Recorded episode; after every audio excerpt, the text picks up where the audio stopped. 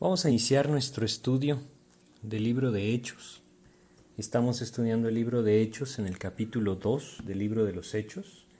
Y en este capítulo pues estamos en el versículo 40. Desde ahí vamos a, a iniciar en Hechos capítulo 2, versículo 40 en adelante. Vamos a llegar pues hasta el final de este capítulo. Entonces en Hechos capítulo 2, desde el versículo 40 hasta el 47 vamos a Vamos a estudiar y vamos a, repasar algunas cosas que, hemos visto hasta ahora en el libro de los Hechos. Entonces, eh, pues para iniciar nuestro estudio vamos a pedirle a Dios que nos guíe a través de una oración. Vamos a orar.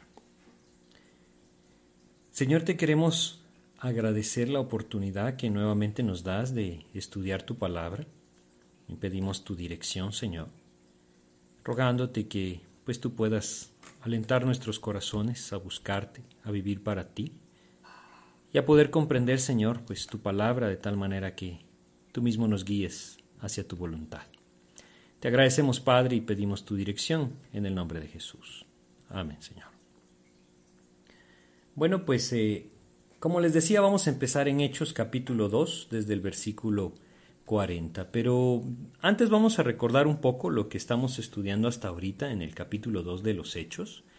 Y debemos recordar que este capítulo es el capítulo en el que Dios nos narra, pues cómo inicia la iglesia, cómo inicia este periodo de la iglesia, esta dispensación de la gracia, como podríamos llamarle, o este momento en el que nosotros nos encontramos hoy en día en cuanto a lo que Dios ha determinado para, para nuestros tiempos, ¿no? Y todo comenzó pues en ese, en ese pasaje maravilloso de el descenso del Espíritu de Dios sobre la iglesia. Y, pues estudiamos bastante cómo Dios eh, era algo que Dios había planificado, ese momento en el que el Espíritu Santo descendería sobre la iglesia, como un evento que cumpliría las promesas de Dios y que también cumpliría las profecías. Entonces, eh, pues debemos entender claramente que el día de Pentecostés fue algo que sucedió, para el cumplimiento de las escrituras y que de alguna otra manera pues no podemos, no deberíamos, no podríamos esperar que se repita en la manera en la que el libro de los Hechos nos da. Porque desde el momento que el Espíritu Santo descendió sobre la iglesia, el Espíritu Santo se queda en la iglesia, es decir, está aquí en la tierra y viene a la vida de todo aquel que al creer en Jesucristo le abre su corazón para que entonces pase a morar en él. Entonces, se ¿Por qué fue que Dios decidió enviar su Espíritu a morar en nuestros corazones?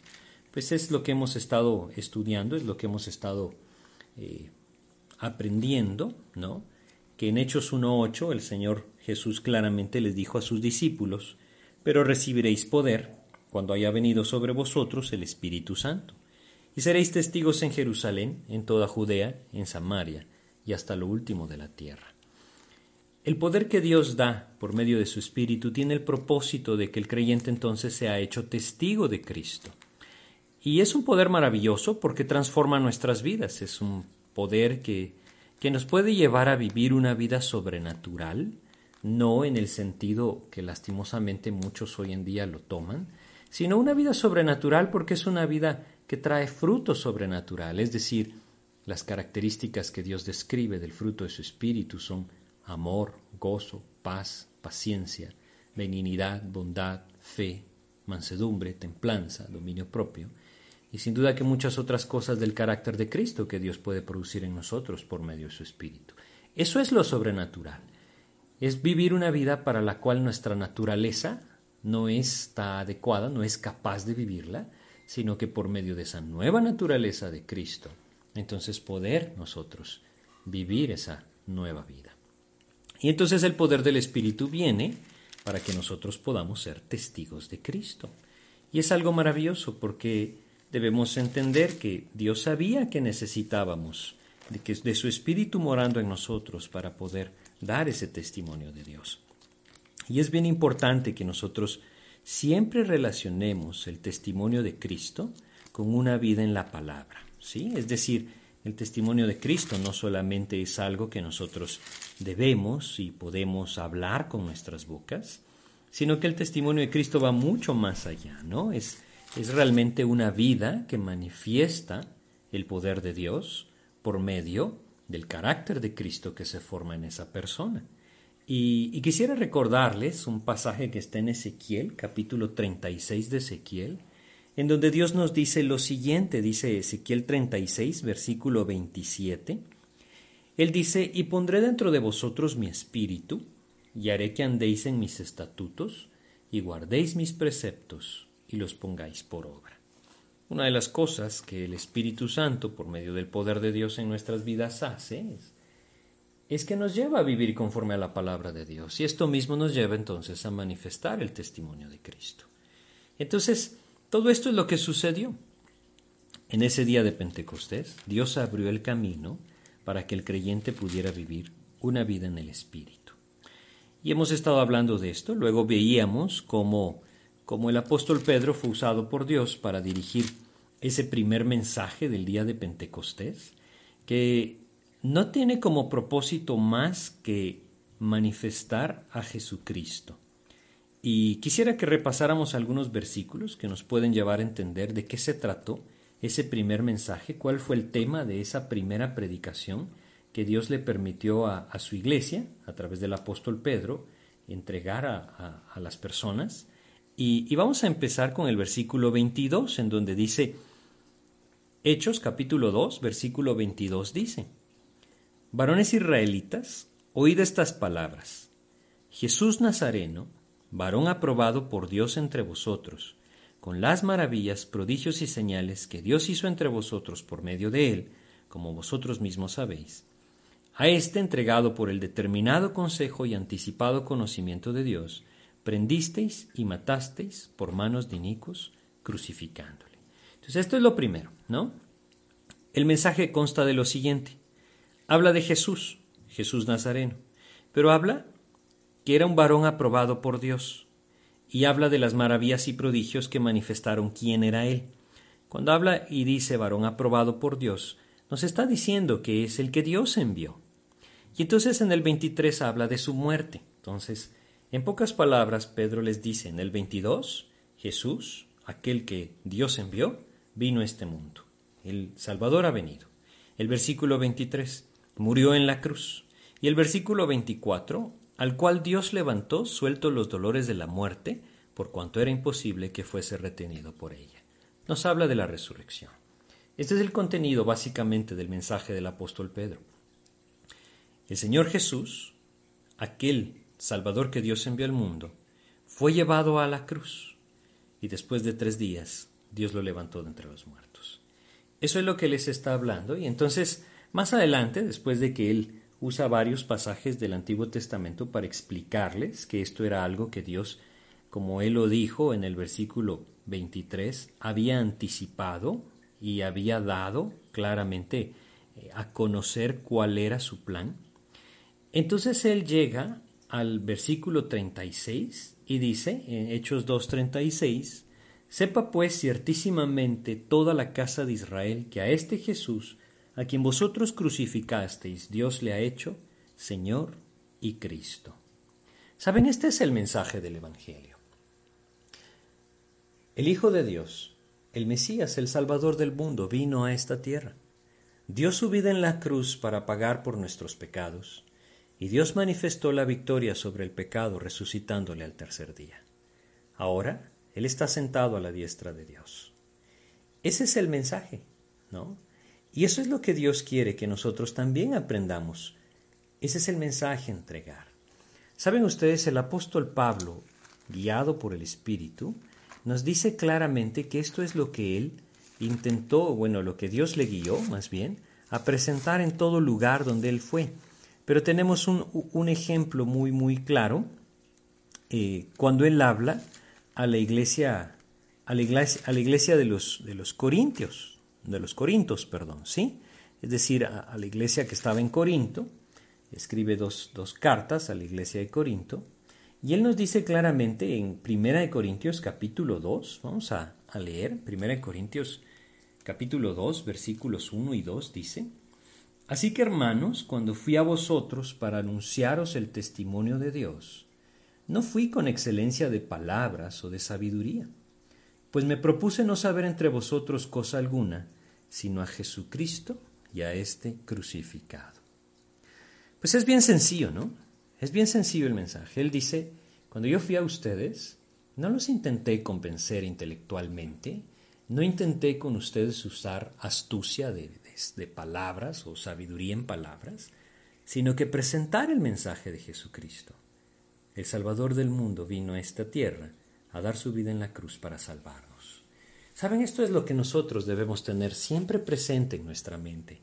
Es lo único que nos puede llevar a entender esa necesidad, o más que necesidad, como el apóstol Pablo lo llama, ese culto racional, es decir, esa decisión de entrega en nuestras vidas. Hoy en día, tristemente, el creyente está buscando a Cristo por razones equivocadas, generalmente razones terrenales, cosas vanas de esta vida que pues todas se destruyen o se quedan aquí cuando la muerte viene. Dios quiere que nosotros entendamos que su propósito es mucho más alto que esto, que su propósito es eterno y que Él vino a dar su vida por nosotros, tanto que no se midió, es decir, no se retuvo a sí mismo, sino entregó su vida derramando su sangre para que nosotros pudiéramos encontrar salvación. Este es el mensaje que el apóstol Pedro está presentando en Hechos capítulo 2 y, termina en el versículo 40, versículo en el cual nosotros pues vamos a empezar nuestro estudio de esta noche. Hechos capítulo 2, versículo 40.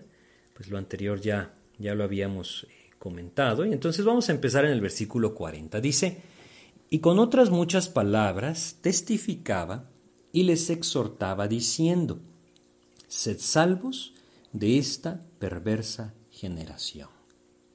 Saben ustedes, este es el propósito del Evangelio de Jesucristo. Es la salvación del alma, es la salvación de nuestras almas. El propósito del Evangelio de Cristo está tristemente siendo equivocado y torcido hoy en día, no es acabar con nuestros problemas, no es acabar con nuestras necesidades, no es que todas las cosas salgan como nosotros queremos o de alguna otra forma ver vez tras vez bendiciones terrenales que pues solo traigan más vanidad a mi vida. El propósito del Evangelio de Cristo es la salvación de las almas. Ese es el plan. Ese es el punto. Y eso es lo que el apóstol Pedro está recalcando acá, lo que Dios nos deja claramente a través de Lucas. Él les decía, sed salvos de esta perversa generación. Ese es el propósito de Dios y nosotros debemos poner todo nuestro empeño en poder apropiarlo, en poder recordarlo, meditar constantemente en esto y poderlo compartir. Saben ustedes, cuando nosotros podemos comprender entonces el propósito de Dios para la vida de la iglesia, y esto nos incluye a cada uno de nosotros como creyentes en lo individual, es que por medio de su Espíritu que mora en nosotros, nosotros podamos entonces tener una vida transformada, de forma genuina, ¿no? una vida verdaderamente transformada, en donde Cristo empieza a ganar victoria, eh, batallas, perdón, empieza a tener victoria sobre nuestra carne sobre nuestros deseos, sobre los deseos de los ojos, los deseos de la carne, sobre ese orgullo o vanagloria de la vida, como nos dice 1 Juan 2.16, y que entonces el testimonio de Cristo se empiece a forjar no en nuestro esfuerzo, sino por medio del fruto que el Espíritu produce en nosotros. Este es el plan de Dios. Esto entonces podrá llevar a otros a anhelar buscar, encontrar esa salvación que Dios ha traído en nuestras vidas. Y es ahí donde el poder de Dios, entonces, por medio de nuestra eh, predicación o nuestro mensaje o el poder testificar de Cristo, puede conquistar un corazón. Pero no podemos olvidar esto, ¿no? Es decir, tristemente el egoísmo de cada uno de nosotros muchas veces nos lleva a perder de vista que el propósito es la salvación de las almas. Y que si el propósito es la salvación de las almas, Dios está anhelando que nuestras vidas sean un testimonio claro de Cristo. Y que para que nuestras vidas sean un testimonio claro de Cristo, él debe tener control de mi vida.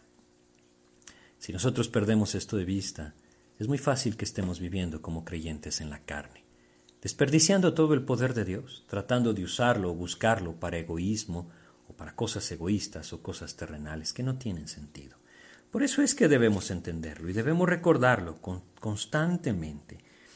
Lo que Dios hizo por nosotros es algo verdaderamente maravilloso lo que Dios hizo por nosotros. Y el propósito de Dios es que nosotros podamos darlo a conocer por medio de su palabra, pero también por medio de una vida que manifiesta su palabra, que manifiesta el poder de Dios transformando un corazón. Entonces, eh, pues es algo bien, bien importante de, de comprender. Por eso es que, que Dios nos dice acá que con muchas otras palabras, Él les exhortaba. ¿Sí? Sed salvos de esta perversa generación. Es la salvación del alma, lo más importante, por lo que Cristo dio su vida. ¿no? Entonces, eh, bueno, eh, este es el resumen entonces del mensaje, ¿no? Es un mensaje de salvación. Un mensaje de salvación, como lo vimos antes, por medio de Jesucristo. Estos hombres a los que Pedro les estaba hablando, recordemos, eran judíos. El creer en Cristo debía guiarlos a algo a ellos. Debía guiarlos al arrepentimiento. En el versículo 38 de Hechos 2 dice, Pedro les dijo, arrepentíos y bautícese cada uno de vosotros en el nombre de Jesucristo para perdón de los pecados y recibiréis el don del Espíritu Santo. Entonces él habla de un arrepentimiento, pero debemos entender algo, a veces nos cuesta comprender esto, ¿no? O sea, ¿cómo se obtiene la salvación? ¿Por medio del arrepentimiento o por medio de la fe? Bueno, es que debemos entender que una cosa nos lleva a la otra, pero definitivamente que Dios nos habla en la Biblia que el justo por la fe vivirá. Es la fe la que nos lleva a apropiar el sacrificio de Jesucristo. Pero entendámoslo así, y este pasaje nos ayuda a entenderlo. Estos hombres a los que les hablaba, los que Pedro les hablaba, eran judíos. El creer en Cristo debía guiarlos al arrepentimiento, ya que ellos mismos habían pedido la muerte del Salvador. ¿sí? En Mateo capítulo 27, nosotros recordamos, versículos 22 al 25, vamos a leer, Mateo 27, 22 al 25, dice lo siguiente, Pilato les dijo, ¿Qué pues haré de Jesús llamado el Cristo? Todos le dijeron, sea crucificado. Y el gobernador les dijo, pues qué mal ha hecho. Pero ellos gritaban aún más diciendo, sea crucificado. Viendo Pilato que nada adelantaba, sino que se hacía más alboroto, tomó agua y se lavó las manos delante del pueblo, diciendo, Inocente soy yo de la sangre de este justo, allá vosotros. Y respondiendo todo el pueblo dijo, Su sangre sea sobre nosotros y sobre nuestros hijos. Aquí dice todo el pueblo, ¿no? Es decir, las personas que estaban ahí consentían en la crucifixión de Cristo. Ahora que el apóstol Pedro, por medio de las escrituras, le está, está explicando que Él es el Mesías, aquel varón aprobado por Dios, aquel varón enviado por Dios, que murió en la cruz y Dios le levantó de los muertos, y que ahora Él ellos deben entender que Dios le ha hecho Señor y Cristo. Si ellos creen esto, entonces sus corazones deben moverse al arrepentimiento por lo que ellos pidieron, la crucifixión de Cristo. Es así como entonces Dios lo describe en su palabra. El creer en Cristo debía guiarlos al arrepentimiento, porque entendían que ellos mismos habían pedido la muerte del Señor. Pero es lo mismo de la misma forma, cada uno de nosotros debe reconocer que nuestro pecado fue lo que llevó a Cristo a la muerte en la cruz.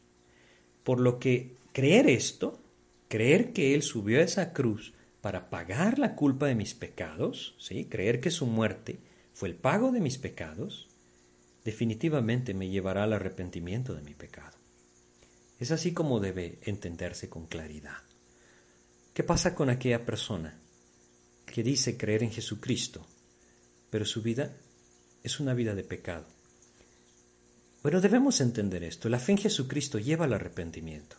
Un arrepentimiento genuino es una es un cambio de dirección.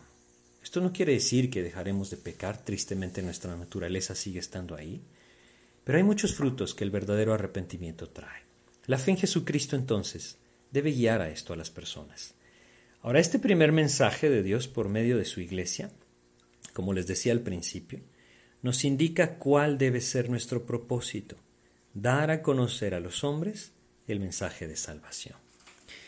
Y si nosotros leemos en el versículo 41, vamos a ver, vamos a ver lo siguiente aquí en el versículo 41 dice: Así que los que recibieron su palabra fueron bautizados y se añadieron aquel día como tres mil personas. Yo les he dicho vez tras vez en estos estudios del libro de Hechos que Hechos no es un libro doctrinal, es decir, es un libro que nos cuenta todo lo que Dios obró por el poder de su Espíritu a través de los discípulos, ¿no? En las epístolas nosotros encontramos del por qué Dios hizo las cosas de ciertas formas, ¿sí? Y cuando nosotros unimos todas las escrituras, entonces podemos ir comprendiendo claramente del porqué de muchas cosas. Ahora, aquí no nos explica por qué habla o por qué dice, así que los que recibieron su palabra fueron bautizados, ¿sí? Pero las escrituras nos explican por qué es que ellos les bautizaban. Y, y no solamente esto, sino que también nos explica el orden de esto. Es decir, vamos a verlo paso a paso. Primero que todo notemos que dice los que recibieron su palabra. Ellos fueron los que fueron bautizados. No fueron bautizados para entonces poder recibir su palabra. El orden no lo podemos cambiar.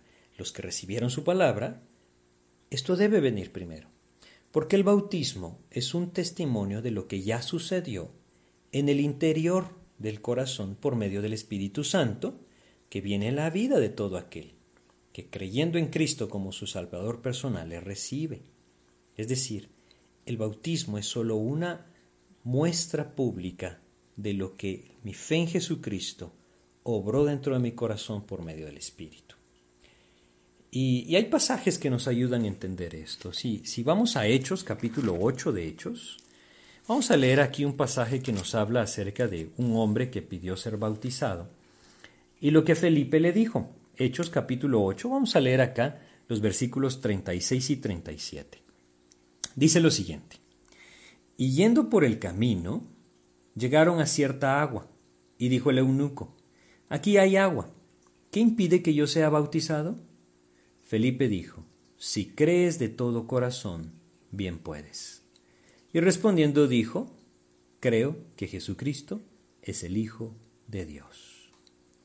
Y los siguientes versículos nos dicen que descendieron al agua y Felipe le bautizó.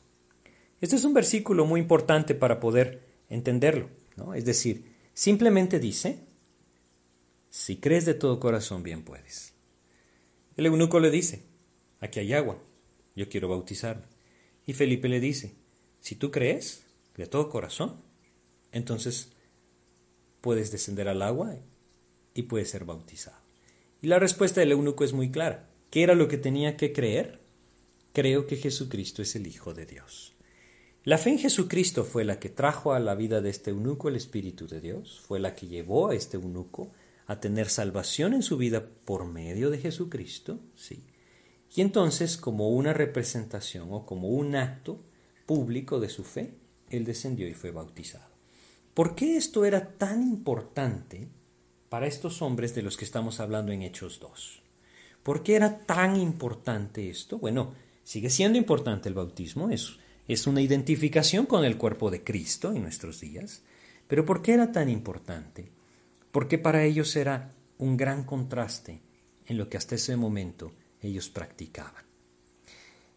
El bautismo era una unión que ellos estaban aceptando, había sucedido en sus corazones por medio del Espíritu, al cuerpo de Cristo. Es así como nosotros debemos entonces entenderlo.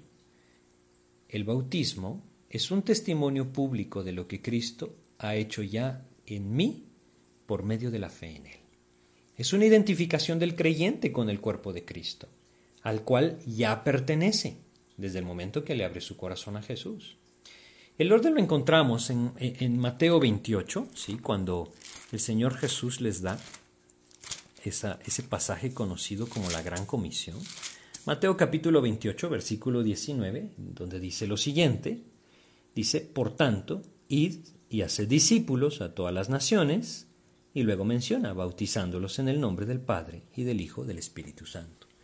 Es decir, primero debía venir la fe en Jesucristo, primero debía venir ese paso de fe de seguirle a Jesús y entonces el bautismo era un testimonio público de la fe, era un testimonio público de lo que Cristo había hecho en uno, pero también era una identificación con el cuerpo de Cristo. ¿Sigue siendo importante el bautismo? Por supuesto que sí. Es una identificación de mi vida con el cuerpo de Cristo. Ya pertenezco al cuerpo de Cristo, pero el bautismo me identifica con Él. Es un testimonio público de lo que he decidido hacer, poner mi fe en Jesús para salvación de mi alma.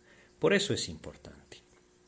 Bueno, pero, pero entendámoslo entonces, la salvación no viene por el bautismo, el Espíritu no viene por el bautismo, el bautismo solamente es una representación pública de lo que Cristo, o visible de lo que Cristo, ya hizo en mi corazón por medio del Espíritu.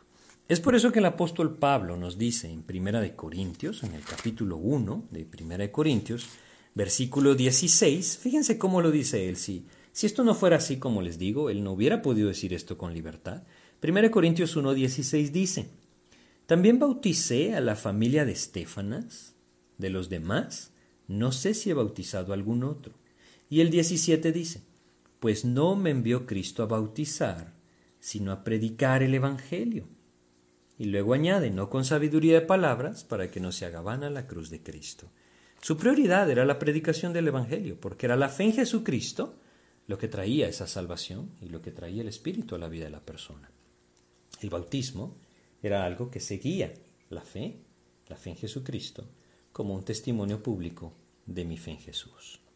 Entonces, eh, es importante, les decía, ir entendiendo lo que el libro de Hechos pues nos va enseñando. Hay cosas más importantes en este pasaje. Y vamos a leer el versículo 42. El versículo 42 dice, y perseveraban en la doctrina de los apóstoles, en la comunión unos con otros, en el partimiento del pan y en las oraciones. Hay varias cosas que nos menciona aquí entonces que la iglesia hacía, que ellos perseveraban en esto. ¿sí? Nuevamente, aunque no nos explica por qué, nos dice lo que estaba sucediendo. Y es importante que nosotros no solamente observemos lo que sucede, sino entendamos por qué y qué significa para nuestros días, ¿no? Primero dice, perseveraban en la doctrina de los apóstoles. Ahora, la iglesia se mantenía firme en las enseñanzas de aquellos que habían sido enseñados por Cristo. ¿sí? Es, una, es, algo muy claro y, muy importante de, de reconocer. Ellos permanecían, por lo tanto, firmes o perseveraban en las enseñanzas de los apóstoles, dice, que podríamos verlo traducido en, en las enseñanzas de Cristo transmitida a los apóstoles. ¿no? Eh, bueno, es importante entonces reconocer. ¿no? Yo quisiera que fuéramos a, a, Mateo capítulo 10 de Mateo y veamos acá el versículo 1 y 2. Dice Mateo capítulo 10, versículos 1 y 2 dice, dice, entonces llamando a sus doce discípulos, les dio autoridad sobre los espíritus inmundos para que los echasen fuera, y para sanar toda enfermedad y toda dolencia. Los nombres de los doce apóstoles son estos. Primero Simón, llamado Pedro y Andrés su hermano, Jacobo, hijo de Zebedeo y Juan su hermano, Felipe, Bartolomé, Tomás, Mateo el publicano, Jacobo, hijo de Alfeo, Leveo, por sobrenombre Tadeo, Simón el cananista y Judas Iscariote, el que también le entregó. Entonces, fíjense cómo, cómo dice esto, ¿no? Habían doce apóstoles a los que les dio esta autoridad. ¿Qué pasa hoy en día? Que simplemente debemos entender que los apóstoles, como menciona acá, son doce. Y, Dios fue muy claro en, en su palabra en que esa nueva Jerusalén tendrá doce cimientos con los doce nombres de los apóstoles. Ellos fueron los que Dios decidió que fueran aquellos por los cuales él transmitiría su enseñanza. Ahora, lo que estamos estudiando en Hechos, ¿qué es lo que entonces para nosotros significa acá?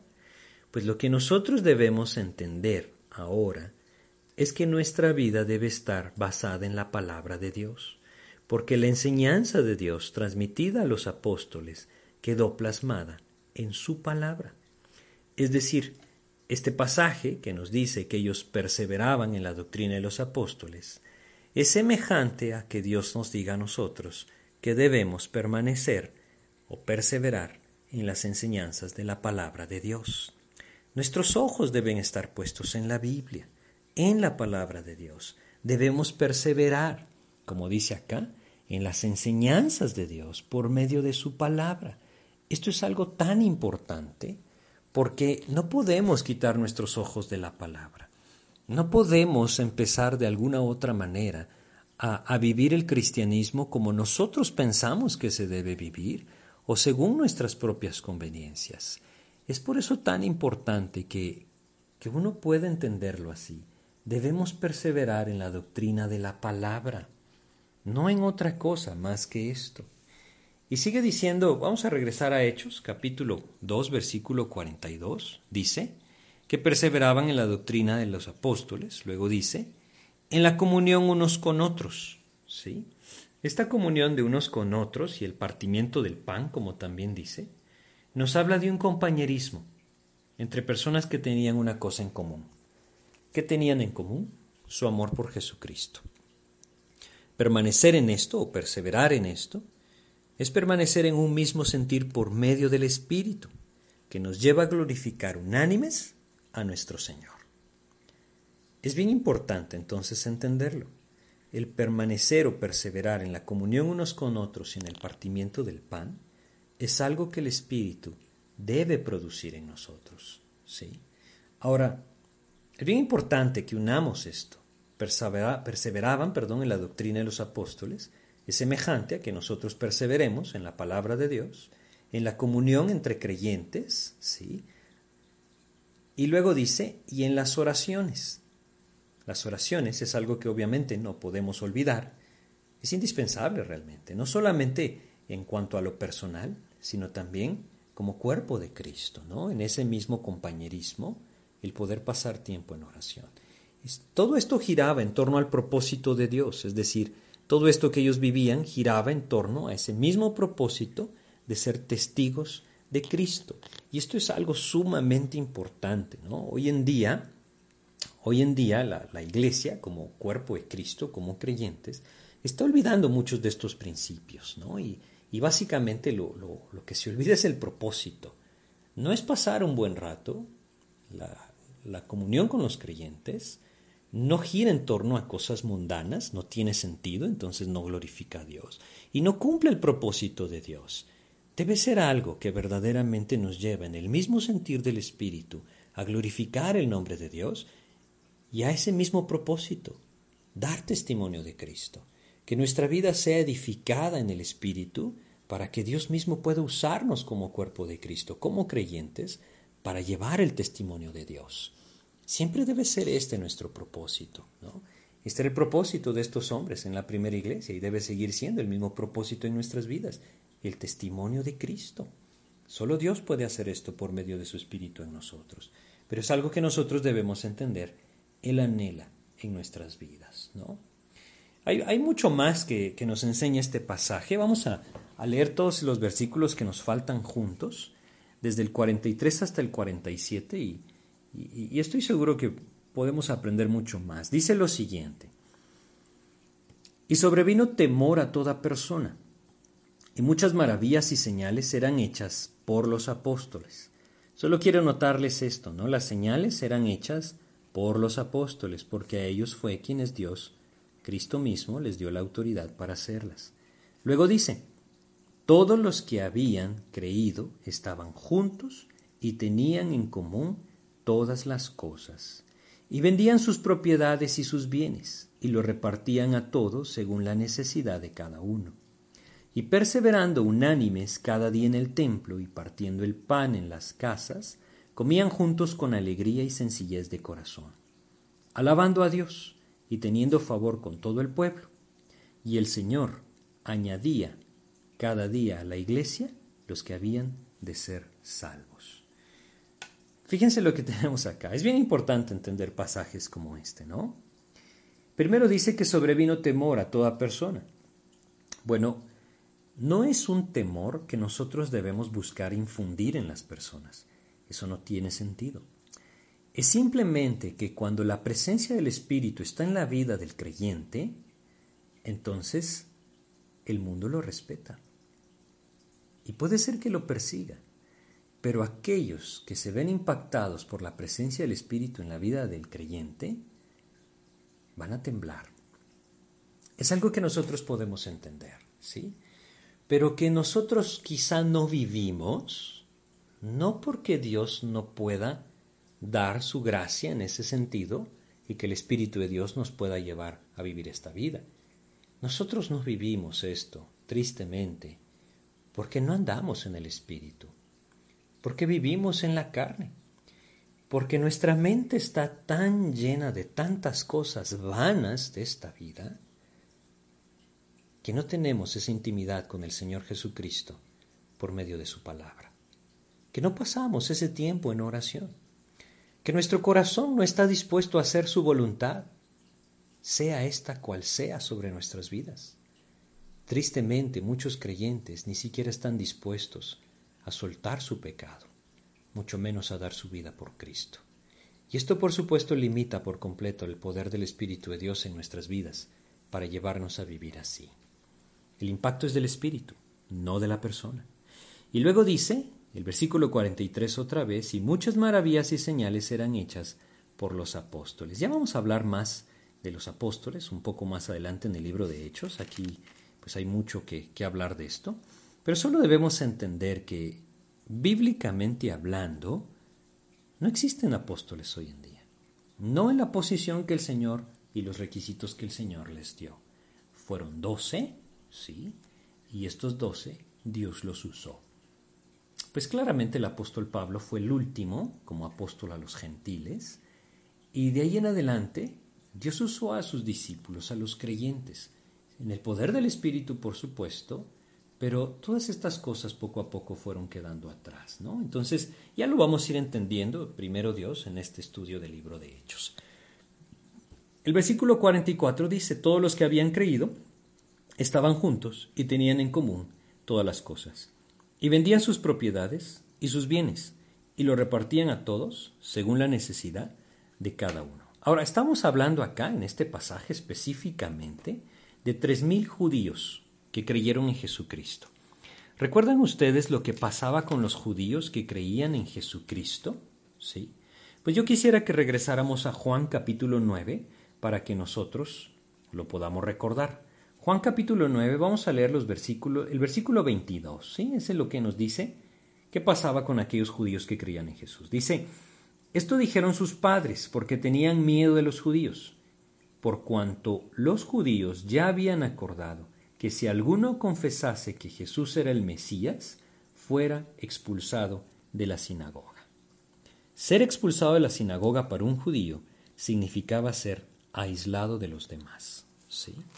Es decir, ya no podía tener una vida normal, no podía tener un comercio normal, no tenía, no podía desarrollarse como antes lo hacía dentro de la sociedad judía.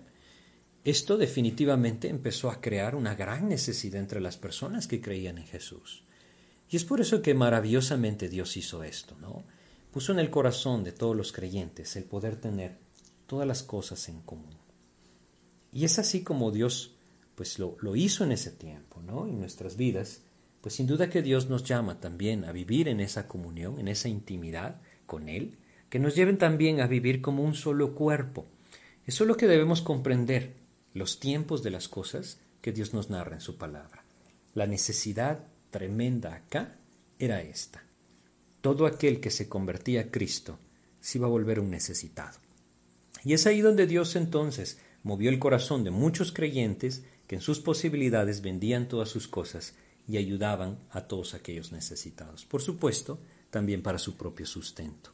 Entonces era lo que sucedía, y por eso sucedía lo que dice en el versículo 45, y vendían sus propiedades y sus bienes y los repartían a todos según la necesidad de cada uno.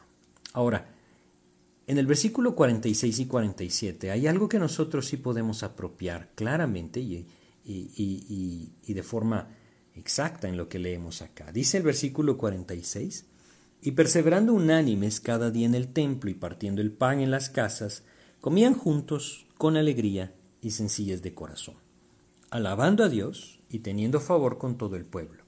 Y el Señor añadía cada día a la iglesia los que habían de ser salvos. Saben, es hermoso poder recordar que la obra es del Señor y que cuando los creyentes están ocupados en su intimidad con Cristo, es decir, cuando cada creyente está buscando la voluntad del Señor, entonces Dios mismo actúa y las personas alcanzan salvación en Cristo. Es algo que debe guiarnos a nuestra manera de vivir. Yo quisiera nuevamente volvérselos a decir, Cuando los creyentes están ocupados en su intimidad con Cristo, cuando cada creyente está buscando la voluntad del Señor, entonces Dios mismo actúa y las personas encontrarán salvación en Cristo. Dios usará nuestras vidas cuando nosotros estemos buscando al Señor. ¿Por qué la iglesia hoy en día, y me refiero en todo el mundo, el cuerpo de Cristo hoy en día, el grupo de creyentes en Cristo, no tiene el impacto que debería tener, o el que tuvo esta iglesia, esta primera iglesia, ¿no? Que puso de cabeza a todo el mundo conocido. La razón es muy sencilla de entender. El creyente no está buscando al Señor. No está buscando hacer la voluntad del Señor. Está buscando hacer su propia voluntad. Está buscando su propio beneficio. El pecado es tomado como cosa ligera. El mundo sigue siendo igual de atractivo. La carne sigue gobernando las vidas de aquellos que dicen creer en Jesús. ¿Cómo vendrá el poder del Espíritu en la iglesia así? Es ahí donde debemos entender que Lejos de voltear a ver hacia los demás, debemos ver hacia nuestro propio corazón y arreglar nuestra vida delante del Señor. Hoy es un buen día para empezar. Vivimos situaciones en las que esto pues podría caernos justo en el momento indicado. Ahora, habla de una unión, ¿no? Habla de, una unidad. Y no podemos olvidar que esta unión del cuerpo de Cristo no es tarea del hombre es fruto del Espíritu. Y esto también es sumamente importante. Es fruto del Espíritu. La unión del cuerpo de Cristo es fruto del Espíritu. Quisiera que, leyéramos Efesios capítulo 4 eh, de Efesios. Vamos a, a leer en Efesios capítulo 4 cómo Dios nos describe que el Espíritu de Dios mismo es el que nos lleva a esa unanimidad, es decir, a un mismo sentir. Efesios capítulo 4 dice, Vamos a leer el versículo 4. Dice, un cuerpo y un espíritu, como fuisteis también llamados en una misma esperanza de vuestra vocación. Un Señor, una fe, un bautismo, un Dios y Padre de todos, el cual es sobre todos y por todos y en todos. Esa unión en el cuerpo de Cristo se lleva a cabo cuando el Espíritu de Dios la está produciendo. El versículo 3 es la clave solícitos en guardar la unidad del Espíritu en el vínculo de la paz. ¿Saben ustedes cuál es el vínculo de la paz? El vínculo de la paz es el amor. Y solo el Espíritu de Dios puede producir ese genuino amor que nos lleva entonces a vivir en unidad, unidad del Espíritu. ¿sí? Esta palabra soliti, solícitos, perdón, es una palabra que significa diligentes. La unión es fruto del Espíritu. Ahora, el vivir en el Espíritu es vivir diligentes en mantener el fruto del Espíritu. No quiere decir que yo debo procurarlo o producirlo. Es fruto del Espíritu. Lo que yo debo hacer es buscar al Señor con todo mi corazón y permitir que Cristo tome control de mi vida de tal manera que su fruto se manifieste. Porque hay algo bien importante de comprender. Nadie puede reemplazar el fruto del Espíritu con esfuerzos humanos o con esfuerzos carnales. Nosotros no podemos, no podemos de ninguna manera reemplazar el fruto del Espíritu en nuestros intentos. ¿sí? El intentar hacer esto es rechazar el poder de Dios y querer depender del poder propio, que no tenemos, por supuesto. Es la carnalidad que lleva una vida mundana en la vida de los creyentes lo que tiene a nuestros días a la iglesia dormida. No es otra cosa más que esto. Es nuestra propia carnalidad, saben ustedes, que nos lleva a vivir detrás del mundo, lo que tiene a la iglesia dormida. Por eso es que en estos días era distinto. Por eso es que esa unidad se manifestaba de una forma tan hermosa en esta primera iglesia Porque el espíritu estaba controlando. No estaba controlando la carne. No estaba controlando mi egoísmo. No estaba controlando mi deseo. Ni tampoco mis intenciones escondidas. No había hipocresía. Cuando había hipocresía, el Espíritu Santo se encargaba de removerla. Era esencial para Dios que fuera una iglesia pura, como lo sigue siendo. Pero nosotros quizá no lo hemos entendido así. Debemos despertar a esto. Nadie puede reemplazar el fruto del Espíritu. Solo Dios lo puede producir. El versículo 46 nos, nos ayuda muchísimo, ¿sí? Porque dice que perseverando unánimes cada día en el templo y partiendo el pan en las casas, comían juntos. Pero fíjese las características que luego menciona, con alegría y sencillez de corazón. Vamos a ver cada una de estas dos. Primero dice, con alegría. ¿Alguna vez se han preguntado por qué los creyentes hoy en día no viven con esa alegría? No estoy hablando de, de una alegría emocional, es decir, a través de situaciones externas, no, el verdadero gozo del Señor. ¿Dónde está el verdadero gozo del Señor? En la vida de los creyentes. ¿Dónde está el verdadero gozo del Señor en el hogar de los creyentes? ¿Dónde está, no? Es que nuevamente debemos recordar que el gozo es parte del fruto del Espíritu. Y aquel que vive en la carne, óiganlo bien, ¿no? Aquel que vive en la carne nunca experimentará este verdadero gozo. Nunca. Hoy en día existen muchos esfuerzos, saben ustedes, dentro de, las iglesias o de la iglesia de Cristo, por suplir el gozo que le falta al creyente. Esto tristemente ha causado muchos estragos. El creyente no tiene gozo, hay que producirle gozo, dicen las personas, ¿no? Pero no olvidemos, ninguno puede, ninguno puede reemplazar el fruto del Espíritu con esfuerzos humanos. No se puede hacer. Y sin embargo, hoy lo vemos, muchos esfuerzos dentro de la Iglesia por suplir el gozo que le falta al creyente. Pero hay un error fundamental en esto. El gozo no debe venir de algo externo para afectar mi interior. Es al contrario. El gozo debe venir del interior para influir lo exterior. Ese es el fruto del Espíritu. El fruto del Espíritu surge de dentro del corazón, producido por el Espíritu, y moldea lo de afuera. Pero hoy en día el creyente está esperando que lo de afuera sea lo que moldea lo de adentro. Ese es exactamente lo mismo que el mundo busca. Es la manera en la que el mundo actúa, esa es la filosofía del mundo, ¿no? ¿Estamos tristes? Bueno, hagamos alguna actividad que nos produzca cierta alegría. Pero el camino de Cristo es al revés, porque el fruto del Espíritu empieza adentro, cuando por medio de la palabra el Señor está tomando control, llenándonos de su Espíritu, el gozo de su Espíritu va a venir a nuestras vidas. No podemos olvidar, y es un principio importantísimo que no podemos olvidar, el gozo no debe venir de algo externo para afectar a mi interior. Es al contrario, el gozo debe venir del interior para entonces influir en mi vida exterior. Y tristemente muchos hijos de Dios se encuentran hoy buscando el gozo en las experiencias externas, en logros terrenales o en experiencias emocionales. Saben, todo esto es temporal y no es realmente el gozo de Cristo. El verdadero gozo producido por el Espíritu, sin duda alguna, inicia al llevarnos a comprender la maravillosa gracia de nuestro Dios es algo importante de entender, ¿sí?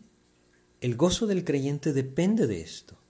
El gozo del creyente es un fruto del Espíritu. Pero ese gozo va a venir tremendamente a nuestras vidas cuando Dios nos permita, cuando Dios nos lleve a comprender la maravillosa gracia de nuestro Dios. Esa gracia que se manifiesta en su más alta expresión, ¿saben cómo? Por medio de nuestra salvación. Nuestra salvación es sinónimo de gracia. Ninguno de nosotros la merece. Ninguno de nosotros la alcanzó. Dios la extendió por gracia. ¿Qué estamos haciendo nosotros con esta salvación? Es decir, pongámoslo desde este punto de vista, ¿no? Es decir, eh, platicábamos con muchos de ustedes hace poco de, de, ese maravilloso ejemplo de la vida de Mefiboset, ¿no?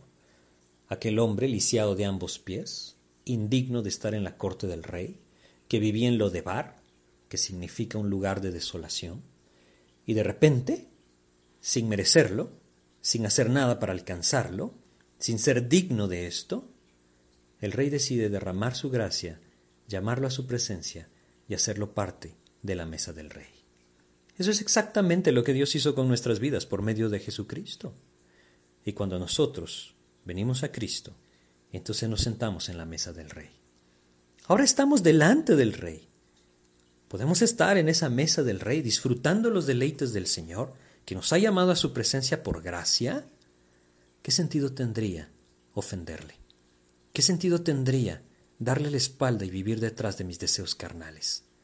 ¿Si entienden por qué la gracia puede llevarnos una verdadera santidad? ¿Por qué la gracia puede llevarnos un verdadero gozo? Porque nos hace entender lo maravilloso que es nuestro Señor, cómo su amor se manifestó de una forma tan grande que en su gracia nos salvó. Esto es algo que Dios nos describe en la Biblia por medio de la vida de, de muchas personas. Pero quizá una de las cosas más claras que nosotros podemos encontrar sobre esto se encuentra en el Salmo 51. Yo quisiera que, que fuéramos al Salmo 51, recordemos, este, este Salmo 51 es una maravillosa confesión del pecado de David, es decir, es su oración clamando a Dios, confesando su pecado. Y en el versículo 12, él, nos enseña algo, Dios nos enseña algo por medio de esto que David vivió. Dice acá, en Salmo 51, 12, dice lo siguiente, vuélveme el gozo de tu salvación. Solo esto leamos vuélveme el gozo de tu salvación. Hay dos verdades acá que nos pueden ayudar a entender por qué nos hace falta el gozo en nuestras vidas. Primero que todo recordemos, nuevamente, David está confesando que el pecado le ha hecho perder el gozo de Cristo. Nuevamente, Él nos está enseñando, Dios nos está enseñando, que el pecado nos hace perder el gozo de Cristo. ¿Hay falta de gozo en nuestras vidas? Pues la pregunta debería ser esa. ¿Hay algún pecado en mi vida que yo me resisto a confesar? Es decir, estoy consciente de que estoy viviendo fuera de la voluntad de Dios, pero aún así no quiero arreglar. Quisiera recordarles lo que les decía hace un momento, ¿sí? Aquel que vive en la carne nunca experimentará este verdadero gozo. ¿Por qué? Porque vivir en la carne definitivamente nos va a llevar a vivir en pecado. Y el pecado nos hace perder el gozo del Señor. Eso es lo que Dios nos enseña en este pasaje. Y no solamente esto, sino que también nos enseña en qué consiste este gozo, porque David dice, vuélveme el gozo de tu salvación. El gozo consiste en la salvación del Señor. Es decir, debemos empezar por reconocer que nuestro pecado no confesado nos priva de este gozo. Y la razón es porque el pecado contrista el espíritu y el fruto del espíritu no se manifiesta. Saben, no importa dónde estemos buscando el gozo como iglesia, si hay pecado sin confesar en nuestras vidas, el gozo no vendrá. Por lo que tristemente empezaremos a buscarlo donde no deberíamos de estarlo buscando. Los creyentes de esta primera iglesia de la que estamos leyendo en Hechos tenían un gozo genuino, ¿saben? Un gozo que no se apagaba con la tribulación más fuerte. Era un gozo producido por el Espíritu al entender la obra redentora de Cristo, una obra de gracia. Y también si nosotros comprendemos lo que somos y cómo a pesar de esto Cristo dio su vida en la cruz por nosotros, empezaremos a comprender su obra de gracia. Y mientras más profundicemos en el conocimiento de Cristo y su gracia, más gozo podremos experimentar. Saben, todo esto nos tiene que guiar a un lugar, a la palabra de Dios. No a las experiencias, sino a la palabra de Dios. Quisiera compartir con ustedes algunos versículos de esto. Vamos a leer 1 Timoteo, capítulo 1 de 1 Timoteo, versículos 13 y 14. Fíjense cómo, cómo Dios nos enseña en este pasaje, 1 Timoteo, capítulo 1, versículos 13 y 14. ¿Qué somos nosotros y lo que Dios hizo por nosotros? El apóstol Pablo nos enseña con el ejemplo de su propia vida. 1 Timoteo 1, 13 y 14 dice, Habiendo yo sido antes blasfemo, perseguidor e injurador, mas fue recibido a misericordia porque lo hice por ignorancia, en incredulidad. Y luego dice, pero la gracia de nuestro Señor fue más abundante con la fe y el amor que es en Cristo Jesús. Pues nosotros somos semejantes, éramos semejantes, pecadores, viles pecadores, ¿no? Y Cristo, como dice acá, manifestó su gracia. Y su gracia fue más abundante con la fe y el amor que es en Cristo Jesús. ¿Cómo no va a haber gozo cuando entendemos que nuestra vida estaba destinada a la condenación eterna y que nunca podríamos haber logrado algo distinto? Y Dios derramó su gracia enviando a su Hijo a morir en la cruz por nosotros para que a través de esto su gracia y su amor fueran mucho más abundantes en Cristo Jesús que el pecado de nuestras vidas. Esto es lo que nos puede llevar al verdadero gozo, el comprender esta obra maravillosa del Señor, la posición que teníamos y la gracia derramada de Cristo, que nos llevó a una posición muy distinta. Fíjense lo que dice Colosenses, capítulo 1 de Colosenses, versículo 13. Lo describe de una forma muy impactante. Colosenses capítulo 1, versículo 13, habla de lo que Cristo hizo por su gracia en nuestras vidas. Dice, el cual nos ha librado de la potestad de las tinieblas y trasladado al reino de su amado Hijo. Y el 14 dice, en quien tenemos redención por su sangre, el perdón de pecados. Sí, eso es lo que nos debe llevar al gozo. Fíjense lo que dice el versículo 12 de Colosenses 1. Con gozo, dando gracias al Padre que nos hizo aptos para participar de las herencias de los santos en luz. El gozo viene cuando la persona entiende, cuando el creyente entiende que Dios hizo algo maravilloso. Dio la vida de su Hijo unigénito para que todo aquel que en él cree no se pierda, mas tenga vida eterna. Ahora, quizá lo hemos escuchado muchas veces, y ya no impacta nuestro corazón, es porque el Espíritu no lo está haciendo vivo en nosotros. Es porque nuestra carne está controlando nuestras vidas. Quizá hay pecado no confesado. Quizá hay rebeldía hacia su voluntad. Dios quiera llevarnos a humillar nuestro corazón, a buscar su rostro y dejar que su Espíritu nos impacte nuevamente con el conocimiento de nuestro Señor Jesucristo. Vamos a leer segunda de Pedro, capítulo 3 de segunda de Pedro, versículo 18. Fíjense cómo dice. Segunda de Pedro capítulo 3, versículo 18. Antes bien, creced en la gracia y en el conocimiento de nuestro Señor y Salvador Jesucristo. Ese es el propósito de Dios, ese es el plan de Dios, porque Él sabe que mientras nosotros crezcamos en el conocimiento de Cristo y en el conocimiento de su gracia, su fruto entonces se producirá en nuestras vidas por medio de su Espíritu. Esto nos tiene que llevar nuevamente, esto nos tiene que llevar a su palabra, no a las experiencias emocionales, no a las, a las cosas externas que pensamos que pueden afectar nuestro interior. Debe llevarnos a su palabra, a humillar nuestros corazones, clamando al Señor en oración, para que Él abra nuestro entendimiento y por medio de su Espíritu nos lleve a comprender, a maravillarnos con su obra de gracia. Ese es el propósito de Dios. Por eso es que esta iglesia vivía en un gozo maravilloso, un gozo que la tribulación más grande no podía pagar. Pero también dice, antes de terminar, vamos a regresar a Hechos capítulo 2, versículo 46, dice el final de este versículo, y sencillez de corazón. Esta frase sencillez de corazón podría traducirse con corazones sinceros, Uh, qué frase, ¿no? Corazones sinceros. Es un poco difícil a veces entender este tipo de traducciones, o más bien este tipo de, de griego que se usaba para escribirlo. Pero realmente significa un corazón que no tiene asperezas. A eso se, se refiere, ¿no?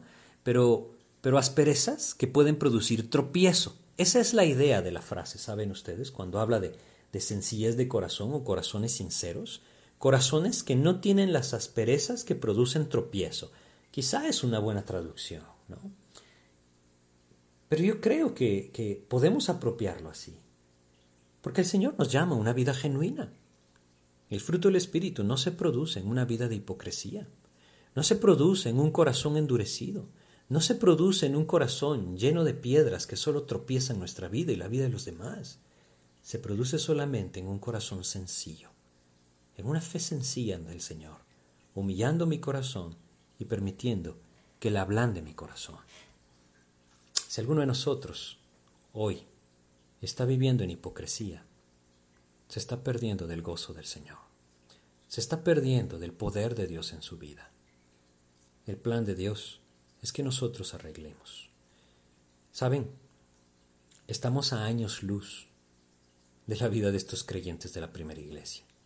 No porque Dios no sea el mismo, no porque el poder de Dios no sea el mismo, sino porque nuestra vida es muy distinta. Podríamos vivir así si tan solo nosotros le buscamos al Señor y permitimos que Él transforme nuestro corazón por medio de su palabra.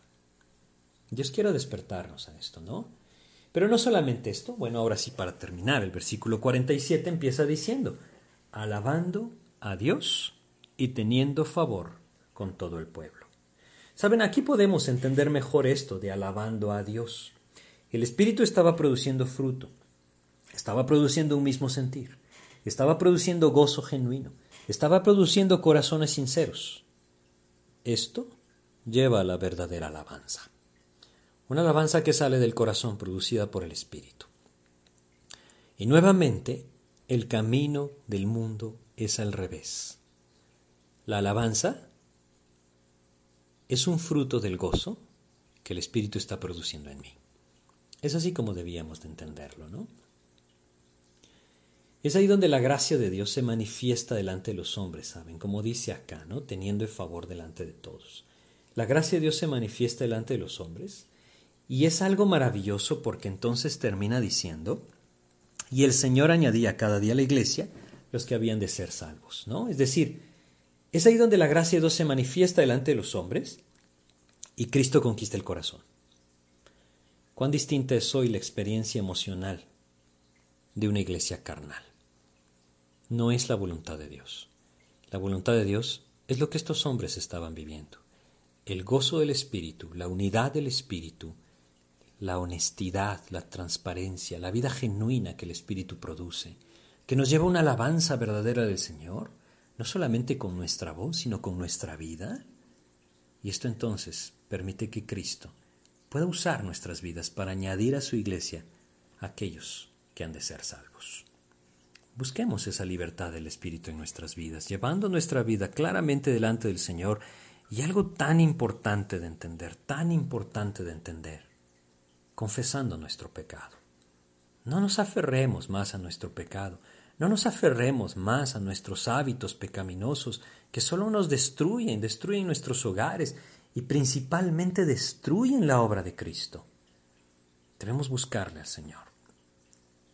Vamos a hacer una oración para terminar.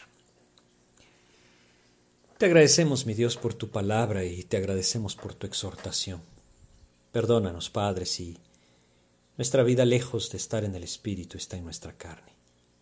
Ayúdanos a volvernos a ti, Señor. Ayúdanos a volvernos a tu palabra, Padre. Ayúdanos a volvernos a ese gozo de tu salvación.